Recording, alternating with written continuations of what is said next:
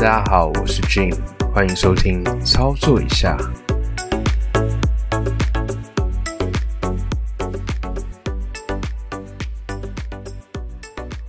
好，那我们这集的操作一下呢，主题是达人操作。那达人操作这个主题里面呢，会邀请我一些身边的朋友们，那比如说像是他有一些特殊的技能啊，来跟我们做一些相关的分享。就是在他这个领域里面呢，他可能会有一些特别的经历，或者说他可能觉得哪些辛苦的地方，也会在这个部分里面跟我们大家做分享。那今天邀请到的是威志，那他是我当兵的一个算是同梯的一个朋友。那他的领域呢，主要是呃在咖啡这个领域。那他也是目前是一个咖啡师，那在一间就是算是连锁的这个品牌里面担任店长。那今天这个主题呢？会邀请威士来帮我们跟大家介绍一下，就是这些咖啡它们的差异边是在哪边？那喝咖啡有哪些好处啊？相关的这个部分，好，那威志跟大家打个招呼。Hello，大家好，我叫李威志，那就是很高兴被邀请到来跟大家做个这次的分享。那我也会依照我自己的经验，然后相关的一些知识跟大家做一下分享跟介绍。好，谢谢我威志的简短介绍。那我们就来开始我们今天的一个相关的问题哦。像我们平常啊，其实大家都有喝咖啡的这个习惯。想问的第一题是说，哎，单品咖啡跟意式咖啡的差异在哪边？因为我们常常看到，就是好像便利商店都会说，哎，我们这个是单品咖啡哦，那会价格比较高一点。是是是，嗯，应该这样讲哦。单品咖啡呢，它其实是指单一的品种，或是单一产区啊，或是单一庄园，就是指一个咖啡豆的一个种类去做的。称呼的它就叫单单品咖啡。那意式咖啡呢？它其实是比较属于像在意式咖啡机上去做的一个充足的方式。那比意式咖啡比较像会比较常见的，像是拿铁、嗯、卡布啊，或是那种 espresso 这种东西。那单品咖啡呢，充足的方式比较常见是在手冲方手冲，然后虹吸。单品咖啡它为什么会在手冲或手冲跟虹吸为什么会比较多这种充足方式？是因为说。手冲跟虹吸呢，它可以展现出比较多，就是它的手法跟调整的参数可以比较表现出它的特色。哦，比较细致一点，会有一点细微的调教这样子。对对对。如果说我今天是用那种单品咖啡的这种咖啡豆，那我如果去加牛奶，是不是就破坏它本身的风味这样子？它本身确实，因为牛奶味道其实是蛮强烈的，它其实会盖过它单品味道，但是也是会有人这样子去做。喝啊，因为有些人其实没办法太接受黑咖啡。哦。然后其实还有一个想跟大家分享的是，单品咖啡啊，单一品种它也是可以做意式咖啡。哦。对，它还是要看某些比较适合的这样。对对对，但但是这个是蛮考验，比如说咖啡师咖啡师的技术。哦。那外面通常这个名字就叫 S O E，嗯，就是 Single Orange Espresso。哦。对，那这个东西我觉得会比较在。独立的咖啡馆才会去做贩卖，因为必须要考验就是咖啡师的技能，不然他其实做出来的味道其实会蛮可怕。是了解，因为我会特别问这个问题，是因为呃之前跟同事，因为我本身对咖啡不是特别的了解，那我都是喝拿铁咖啡为主这样子。有一次跟同事就是去喝下午茶，那我们去那个店里面是算是啊吃装潢比较精致，那它是很多单品咖啡的，嗯然后。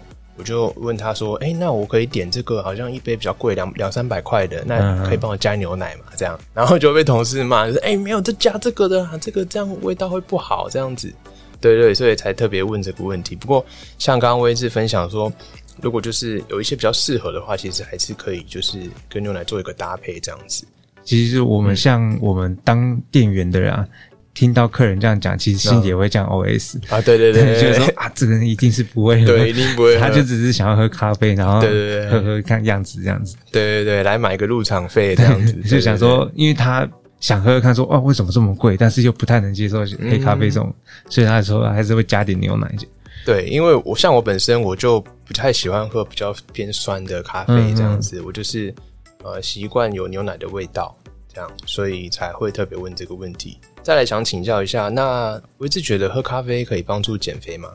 我觉得喝咖啡多多少少还是可以帮助减肥啊，因为咖啡它其实本身对于新陈代谢也是蛮好的，然后它可以促进排便啊，像利尿这种效果，所以对身体的一些机能构造就是蛮蛮有帮助的。所以我觉得对于减肥应该多多少还是会有效果在。嗯，像我目前我都是在实施这个一六八断食法，那我已经维持好久这个时间，都是维持大概一两年有了。我都是早餐只喝水，然后中午晚上就是吃两餐这样子。那在这两餐之间，把这个营养素补足，不管是蛋白质啊，还是说啊碳水化合物，还是脂肪，就是在一定的量，就用这两餐把它补足。就是其实喝黑黑咖啡啊，它对一六八断食这个部分也是还不错的一个选项，因为咖啡本身它没有一个热量。然后又有咖啡因，所以我们在去训练的时候呢，可以提升我们的训练表现，所以这也是一个还不错的部分。所以我觉得，如果在减肥的话，那习惯喝这个黑咖啡的话，我也觉得是一个不错的选择。啊，但我本身我本身就是都喝拿铁，所以我就就戒掉咖啡，早上就喝水。对，但是 对，因为不能你喝拿铁，它其实是没有达到减肥效果，因为有牛奶成分在。对，因为牛奶本身的脂肪含量比较高一点。对对对。然后如果说早餐就是拿一杯拿铁，就是想说，哎，我没有吃东西，我就喝而已。但是其实你就失去那个断食摄取热量的效果。对，所以如果要做这个断食法的话，还是不能喝拿铁，要喝黑咖啡这样子。是。好，下面那个问题呢，是想要请教微智这个部分。那你觉得便利商店的咖啡啊，它跟我们比较好的咖啡豆，它差异是在哪边？我觉得，嗯，应该这样讲，其实便利商店。现在普遍来说，其实他们都进步很大。哦，然后像以前啊，以前来说，他们的豆子可能没有到用到那么好，但是现在有听到说，他们就是用什么阿拉比卡，而且还会有什么像精品咖啡豆，对，去让人家喝。其实他们有大大提升，因为咖啡的市场嗯太竞争了，是，所以他们的品质其实是一直有在进步。嗯，然后便利商店的，我觉得便利商店的好处是它方便，嗯，然后它可能还会有搭配一些。几点的优惠啊，或是买一送一啊，这样比可以寄杯。对对对，让上班族比较赶时间的，或是对于咖啡的味道没有那么在意，但是就是想要一杯咖啡去提神的人，是非常方便、非常方便的选项。对，那你刚才提到好咖啡，我觉得好咖啡，我觉得好咖啡的定义应该是说，这支好的咖啡它的味道的特色有没有，就是你能不能品尝到？因为像你刚刚有提到说。呃，一一家咖啡馆，它卖豆子卖三百多块，对，但是其实你不一定也喝到它三百块的价值。嗯，对，对，就是你觉得啊，它就是一个黑咖啡，所以很多人就是没办法接受说啊，为什么这么贵咖啡，我我才不要喝，我就是可能喝个一般咖啡就好。嗯，对，那我觉得这也不能说是它不好的地方。嗯，便利商店的咖啡它是比较像是商业商业形式，它就是大量的去做烘豆动子，但是它还是有它的一定的品质。嗯，然后我们在独立咖啡馆的话，它会有单品豆，那单一品种的豆子，它比较能喝到是特色的风味。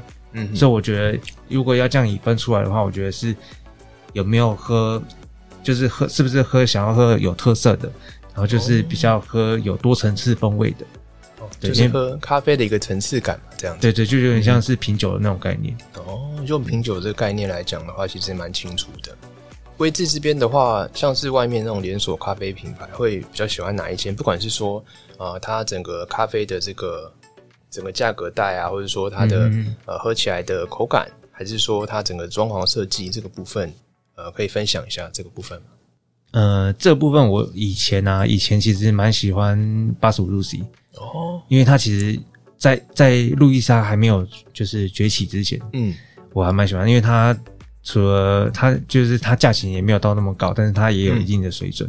但其实这这阵子，我其实还蛮喜欢路易莎。嗯，对，路易莎它的它除了有卖一些轻食类啊，对，然后它的饮品啊、咖啡其实也都蛮有水准的，而且就是价钱也不是说那么的贵，就是还蛮亲民。对，然后就是它真的有它厉害的地方啊，毕竟它现在是就是算是全台连锁店的龙头。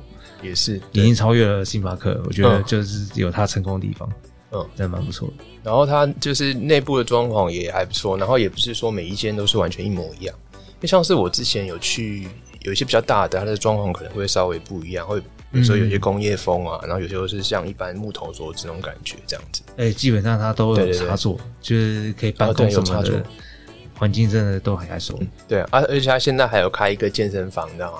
我知道，我听过。他对啊，那个那个也感觉也是跟一般的那种健身房比较不一样，就是你去运动就是很舒服的空间，那器材用的不错，那它也是比较开放式的，不会说好像像成吉思汗那种比较压迫的感觉。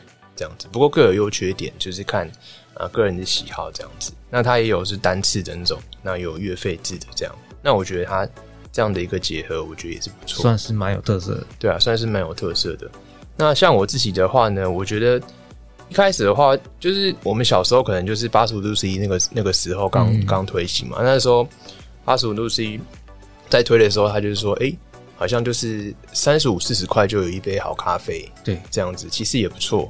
只是就是后来后来越越来越多的竞争这样子，那加上物价这样涨价上去，所以那个可能就是没有那么便宜的咖啡。不过在八十五度 C 呢，也是还是可以喝到还不错的咖啡。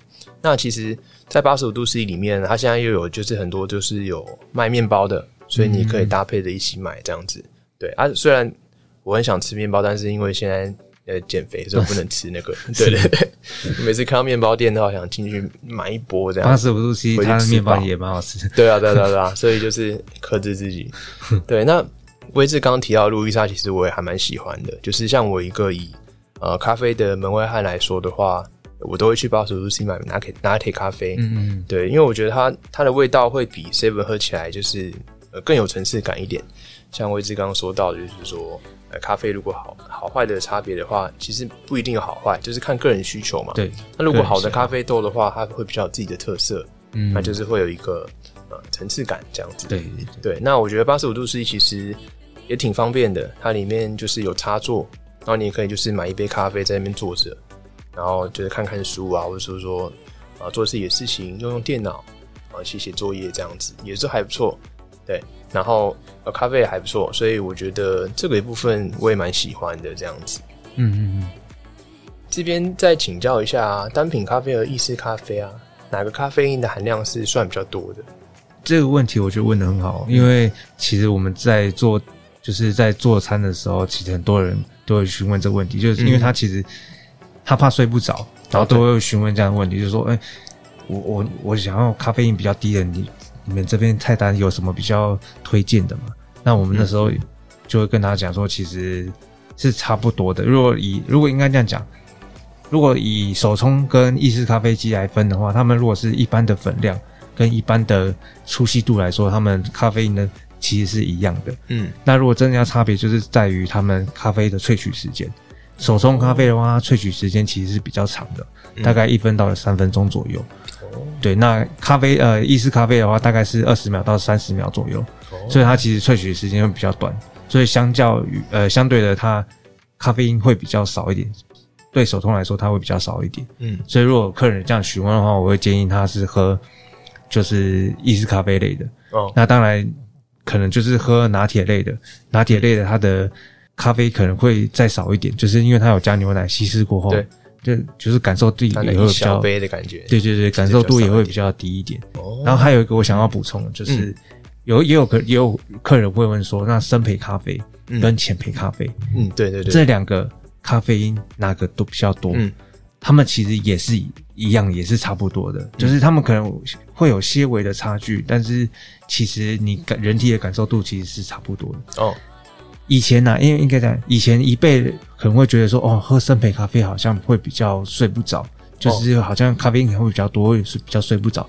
喝反而比较中浅焙的比较不会那么睡不着。嗯，但是我觉得是因为以前的以前的咖啡豆他们会加罗布斯塔豆，现在的话其实你会比较听到是大家都是阿拉比卡豆。嗯，对啊，罗布斯塔豆的话，它的咖啡因会比较多一点点，所以可能以前喝，然后以前又是。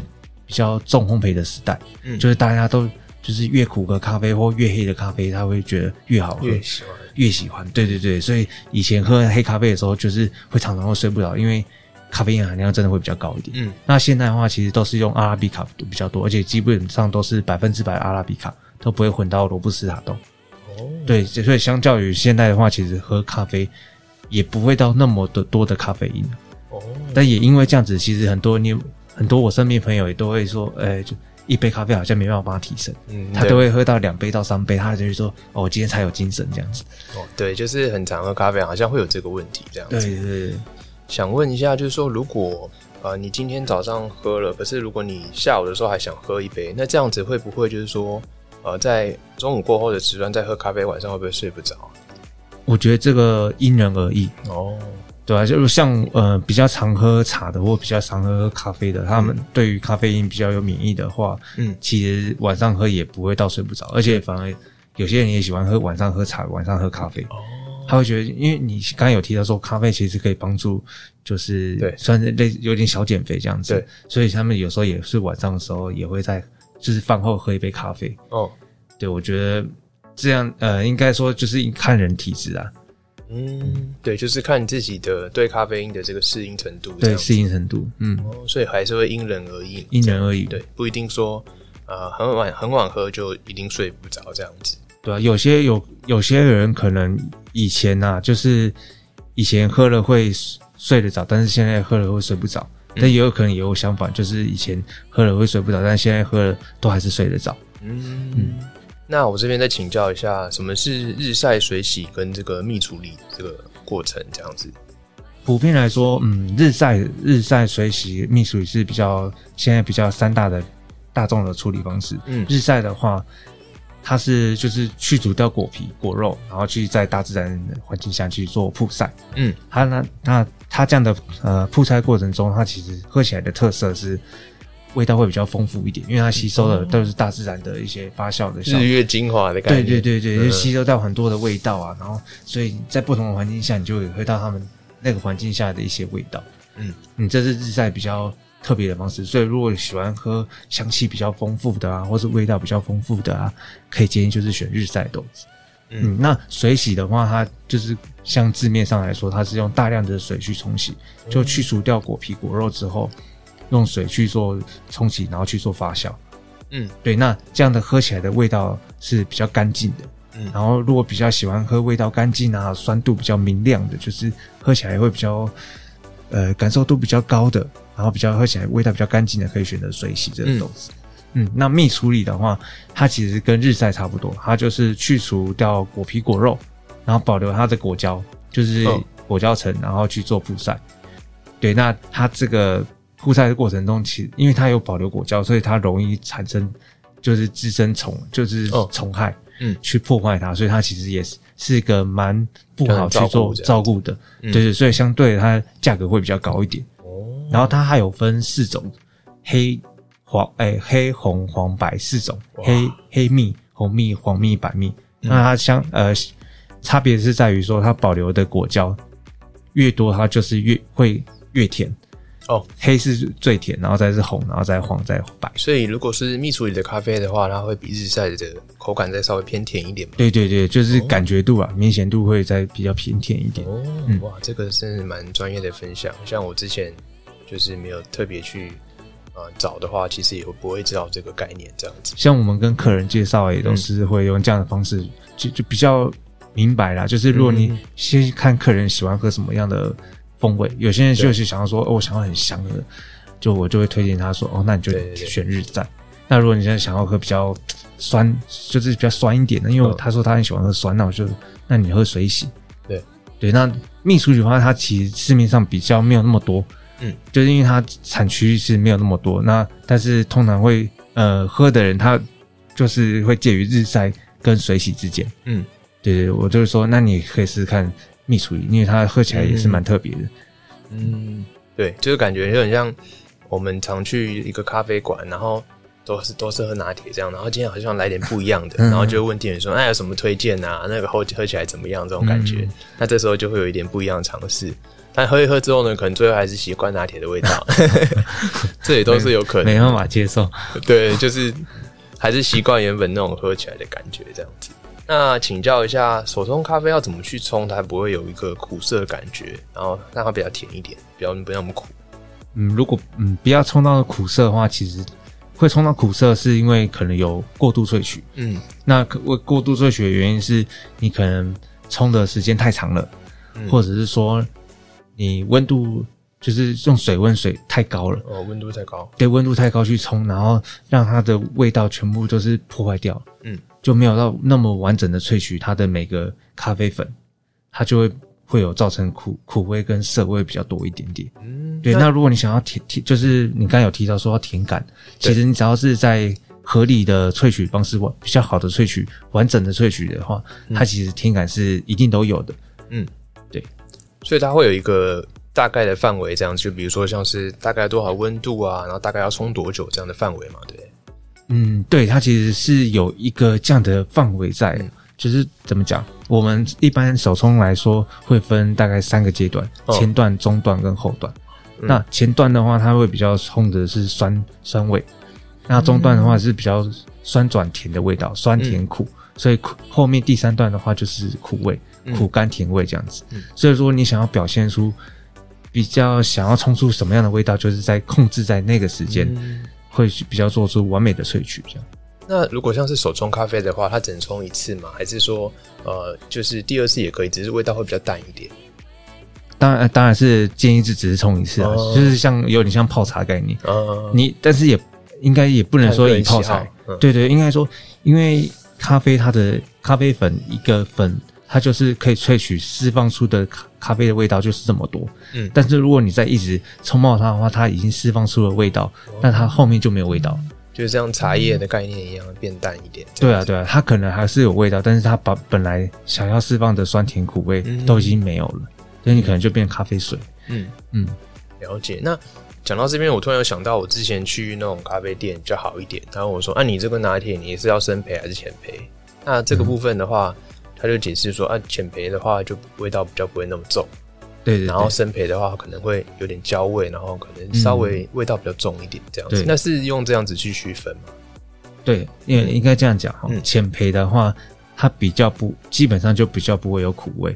如果你想要喝比较有苦味的，就是有那种炭焙味啊，哎或是那种炭味，炭味的那种，那当然就是以生焙为主。嗯，对，然后如果是浅焙的话，基本上就不会有这种味嗯味道，它比较是酸味会比较明显一点。嗯，所以这是一样的咖啡豆嘛，然后去做不同的调整，还是说它是不一样的？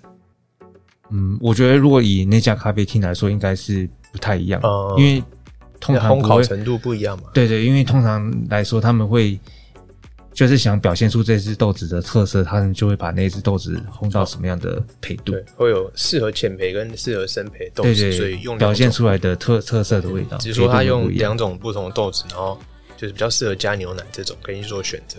对对对，大概那通常会加牛奶，就像我们平常喝的意式啊，嗯它其实是就是综合豆。嗯所谓综合豆，就是很多不同的豆子去做拼配。对，因为这样的话比较会有有酸的啊，有苦的，都可以在因为喝起来有层次感对，喝起来会比较有层次。你加牛奶的时候也比较不会被牛奶的味道去盖过。，对，因为刚好提到牛奶其实是一个味道蛮浓的这个部分。对，而且其实牛奶也有差，嗯，就有些牛奶味道很重，对，然后有些牛奶味道其实嗯，没什么味道，它就只是你知道它是牛奶，但是它其实没什么味道。对，所以有时候在挑选呃咖啡豆跟牛奶搭配的时候也是蛮重要的，嗯就是要看那家店家的咖啡豆适合什么样的牛奶。嗯，然后有些有些他们通常啊不会用太重牛奶味的去做拿铁，嗯，因为你本身想要表现你那家咖啡店的特色的咖啡豆，就会被盖过，你就只对是在喝牛奶而已。那请教一下，低脂的话，牛奶跟这种一般这种正常牛奶的话，喝起来味道会差很多吗？通常还是会呃会差很多了，但哦通常不太会用低脂牛奶，因为对。低脂牛奶对于就是奶泡来说，它是比较发不起来，因为它没有油脂，哦。它油脂不够，对。油脂不够的话比较不好去做发泡的动作，嗯，所以一般来说店家不太会用低脂牛，奶。口感的关系，都口感关系，嗯。会真的呃有我也有试过啊，就是口感上来说、会有点空，嗯。对，但是也不是说不好，就是真的也是要看店家怎么去做搭配。嗯，了解。所以这部分还是有一定的差异。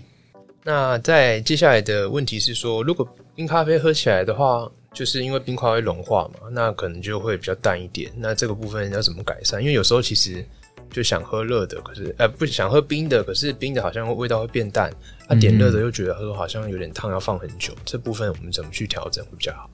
通常呃，应该讲，如果说觉得喝冰的味道比较淡的话，你可以试着再多加一份浓缩，就是或者是说，如果是自己冲煮的话，你就是把冲煮的比例冲的浓一点，嗯这样比较不会说味道比较，呃，加了冰块或加了冰水之后味道比较淡。嗯那如果说你觉得你你味已经调的很浓了，但是如果你觉得太浓的话，你就可以再自己做调配。但是如果你原本做充足很淡的话，嗯你就没办法去做调配。了解，然后如果通常如果、呃如果是跟店家买的话，我会建议就是你可能觉得真的觉得太太淡，就是增加浓缩，嗯，就是可能先请他再帮你增加一份浓缩，或者是说请他帮你冲煮浓一点。这样的话，你去加冰块或去稀释冰水的时候，味道会比较够。所以这个部分的话，我们喝路易莎也可以叫他帮我们加一份浓缩，然后加钱这样子吗。对，是可以的。哦，然后如果说这是以意思啊，那如果说是手冲的话，你如果因为有些人会喝单品嘛，单品你也可能会加冰块，嗯那你就可以跟店家说你想要冲浓一点，嗯因为你想要喝冰的，嗯，对你可能会想想要加冰水或冰块，就会请他帮你冲煮浓一点，这店家应该是都没问题。了解了解。所以这部分的话，就是如果你想要喝冰咖啡，然后不想味道那么淡的话，就是加一份浓缩这样子。对对对不过这个部分便利商店应该就没办法，因为它都是用咖啡机按。对，但是呃，便利商店的话，我有就是也有看过，嗯，像我家人他就说，呃，帮我那个陪度用重一点，就是他们可好像会有选项说说，哦，就是深浅度，就说我我我这个我要咖啡豆可能要三颗豆的，然后四颗豆的，哦，对对对，好像可以选那个对对对三对三颗豆这样。然后他们好像是越反正就是越多颗豆，它的浓度会越高。嗯，对，对。像我家人这时候就是要最最多那种味道比较比较够，他比较喜欢。对，所以如果我们去便利商店的话，呃，想要这有这部分调配的话，就是用这个豆数来做一个对，好像是给浓跟度的调整店员去询问啊。嗯，也可以主动跟店员说，不然他就会依照他自己的方式去按、对去操作这样子。请问一下，如果说啊、拉花拉出来的美感啊，这样的差异是不是说奶泡不够绵密，或是说它是会受到温度的这个影响，去影响它拉出来的这感觉？嗯，对对，这你刚才提到的两个都会有差异、就是说温度啊，温度它不能太低，也不能太高。嗯然后奶泡奶泡呃奶泡的质量也不能太薄，也不能太厚，嗯这样在做图形的时候，它会做的比较顺利一点，哦就是比较滑顺一点。嗯对，那应该怎么讲？做技巧的话，它其实是环环相扣的，从嗯浓缩其实就有差别。哦浓缩的话，你你的浓缩液油脂需必必须要够，嗯就是不能太浅焙，因为太浅焙它其实油脂不够，它没办法在上面去做图形。然后通常我们都会用中培或中深培的豆子，它油脂比较多，嗯在做图形的时候会比较滑顺一点。嗯然后再到它的做图的融合，融合咖啡跟融合牛奶这部分，如果你没有做一个适当的融合，它味道不会均匀，然后做的图形也不够干净。嗯，对，然后再就奶泡啊，刚才有提到的牛奶温度，牛奶温度也不能太高，因为如果牛奶温度太高的话，它会从奶泡变成牛奶。哦，对，我觉得这都是环环相扣，然后这也都是我觉得最难的就是做拉花，嗯因为你我们一般人，你手冲来说，手冲家里都可以买到这些器具，对。就很方便。嗯，然后拉花的话，其实要练习，它是一个非常高成本的东西。嗯，牛奶要钱，然后机器也要钱。对，对，然后如你你因为你你如果技巧技术不够，你做完一杯嗯。失败的牛奶，那那杯就毁了，你就等于嗯，没办法，就是没办法呈做完现给客人，对没办法呈现给人，你那等于要重新再做一杯牛奶，那就变自己要喝掉，然后变胖。对啊。对。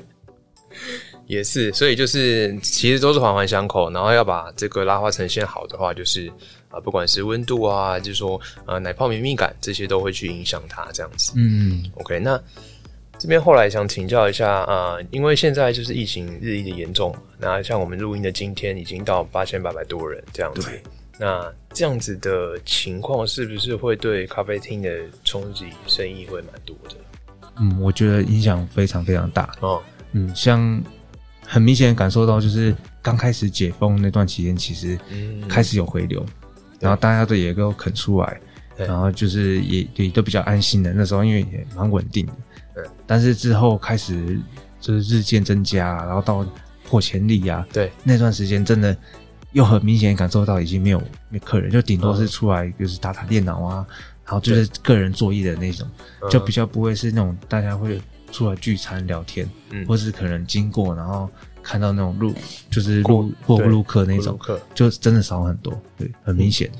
对，那像呃威志他的店是在那个民生社区那边，那那边本来社区的性质就是呃年纪会稍长一点，然后就是可能就是步调比较缓慢，就是大家可能会去咖啡厅，不一定就是说我就是点想喝一杯咖啡，可能就是点一杯咖啡，那就是啊买个场地费，然后有东西可以喝，那坐在那边就是做自己的事情，看看书啊，或者说用用电脑这样子的部分比较多。那如果说像是啊疫情冲击的话，那是不是那些人就是像刚刚讲的，就是基本上比较少来，因为他们基年纪本上都比较大没有看过他们。对，那是不是就是会变成说，就是采取外带的方式这样子？嗯，对，嗯。就是外带确实是有比较成长一点，对就是有些人就是因为还是喜欢吃我们家东西，喜欢喝我们家咖啡，嗯。那他们就选择以外带方式带走。嗯。但是比就是因为我们那个地方，它就是比较老人比较多嘛，那老人都会比较聚会，之前的基本上收入来源都是就是看他们，嗯，就是聚会的比较多，因为我们那边算蛮大的，对。对，位置蛮多，对位置蛮多，我有去过，对，对啊。然后还不错。然后记得疫情没有他们来聚会的时候，其实就是差嗯真的差很多。就有点像一克咖啡，那后面会围起来，然后你们可以就是去讨论一些啊，或者说举办一个读书会啊，嗯大家讨论一下这样子，然后会点一些餐点吃配合这样。对啊，对，所以这部分是比较可惜。然后再加上就是说，呃，连锁的咖啡店，呃，这种座位比较多，它的单价稍微会再高一点，会比路易莎还是巴蜀路易莎高一点。所以可能对外带客来讲的话，他可能如果是外带的话，可能就选择呃去比较方便的地方购买这样子。对对对就是如果要进去的话，他会选择要待久一点。所以我相信这个应该会呃冲击到这部分的生意。我也是可以大家跟大家宣传一下你的店名嘛。哦，店名哦，在在民生社区那边，然后叫卡博馆。所以如果大家有兴趣的话，可以去呃卡博馆找我们的威志，他本身是一个帅哥，那就是会跟大家介绍一下我们的呃这个各种咖啡的特色，那也可以去那边坐坐这样子，这样也是不错。对，这边后来再请教威志一个问题哦，你心中的咖啡馆大概会是什么样的模样？这样子，不管是说它的装潢啊，还是说嗯它里面要陈列的商品这样子。这个问题也是想很久，嗯就是我自己心目中呢是是店不用太大，对，那里面的话它就是有点现代简约风那种感觉，嗯就是看起来是比较简单、干净利落，然后又比较舒服。然后我可能会放一些我自己喜欢的一些白色的一些装饰物，嗯。对，然后可能是以我觉得我我会以蓝色为主为主调，嗯因为我自己也蛮喜欢蓝色，嗯。就是让人家觉得会有比较放松的感觉，就蓝色、白色我有压迫感，这种蓝色、白色的这种颜色调，嗯。对，然后可能里面会提供一两样的特色甜点，嗯。但不用太多，然后哦。去一些轻食类型，就是比就是像三明治啊那种类型的，对，就是让大家肚子饿的话，有有一些东西可以吃饱这样子。我主要还以前呢、我应该讲以前来说，我可能会比较想要全是卖咖啡，但是后来其实发现全是卖咖啡其实没怎么赚钱，对，因为现在其实太竞争了，太竞争了对啊，连便利商店那种品质都提高了嘛，就越来越多什么可以选择几颗豆啊果，真的只是卖咖啡，可能也比不过便利商店。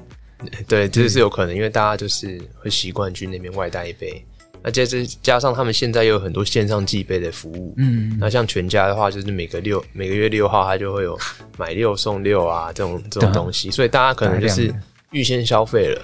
那你在预先消费的情况下，你一定会先在期限内先把那些你买的用完。那所以这样子的循环的话，就会压缩到一些呃连锁咖啡店他们的这个生意这样子。对对对对，对对对，好，OK，那今天就非常谢谢我们这个呃威志的分享，那谢谢威志来参加我们这集的达人操作、好，那我们今天的节目就录到这边。那如果喜欢我们频道的话，也希望可以在我们这个 Podcast 给我们留下这个五星的评论。那就到这边喽，谢谢大家，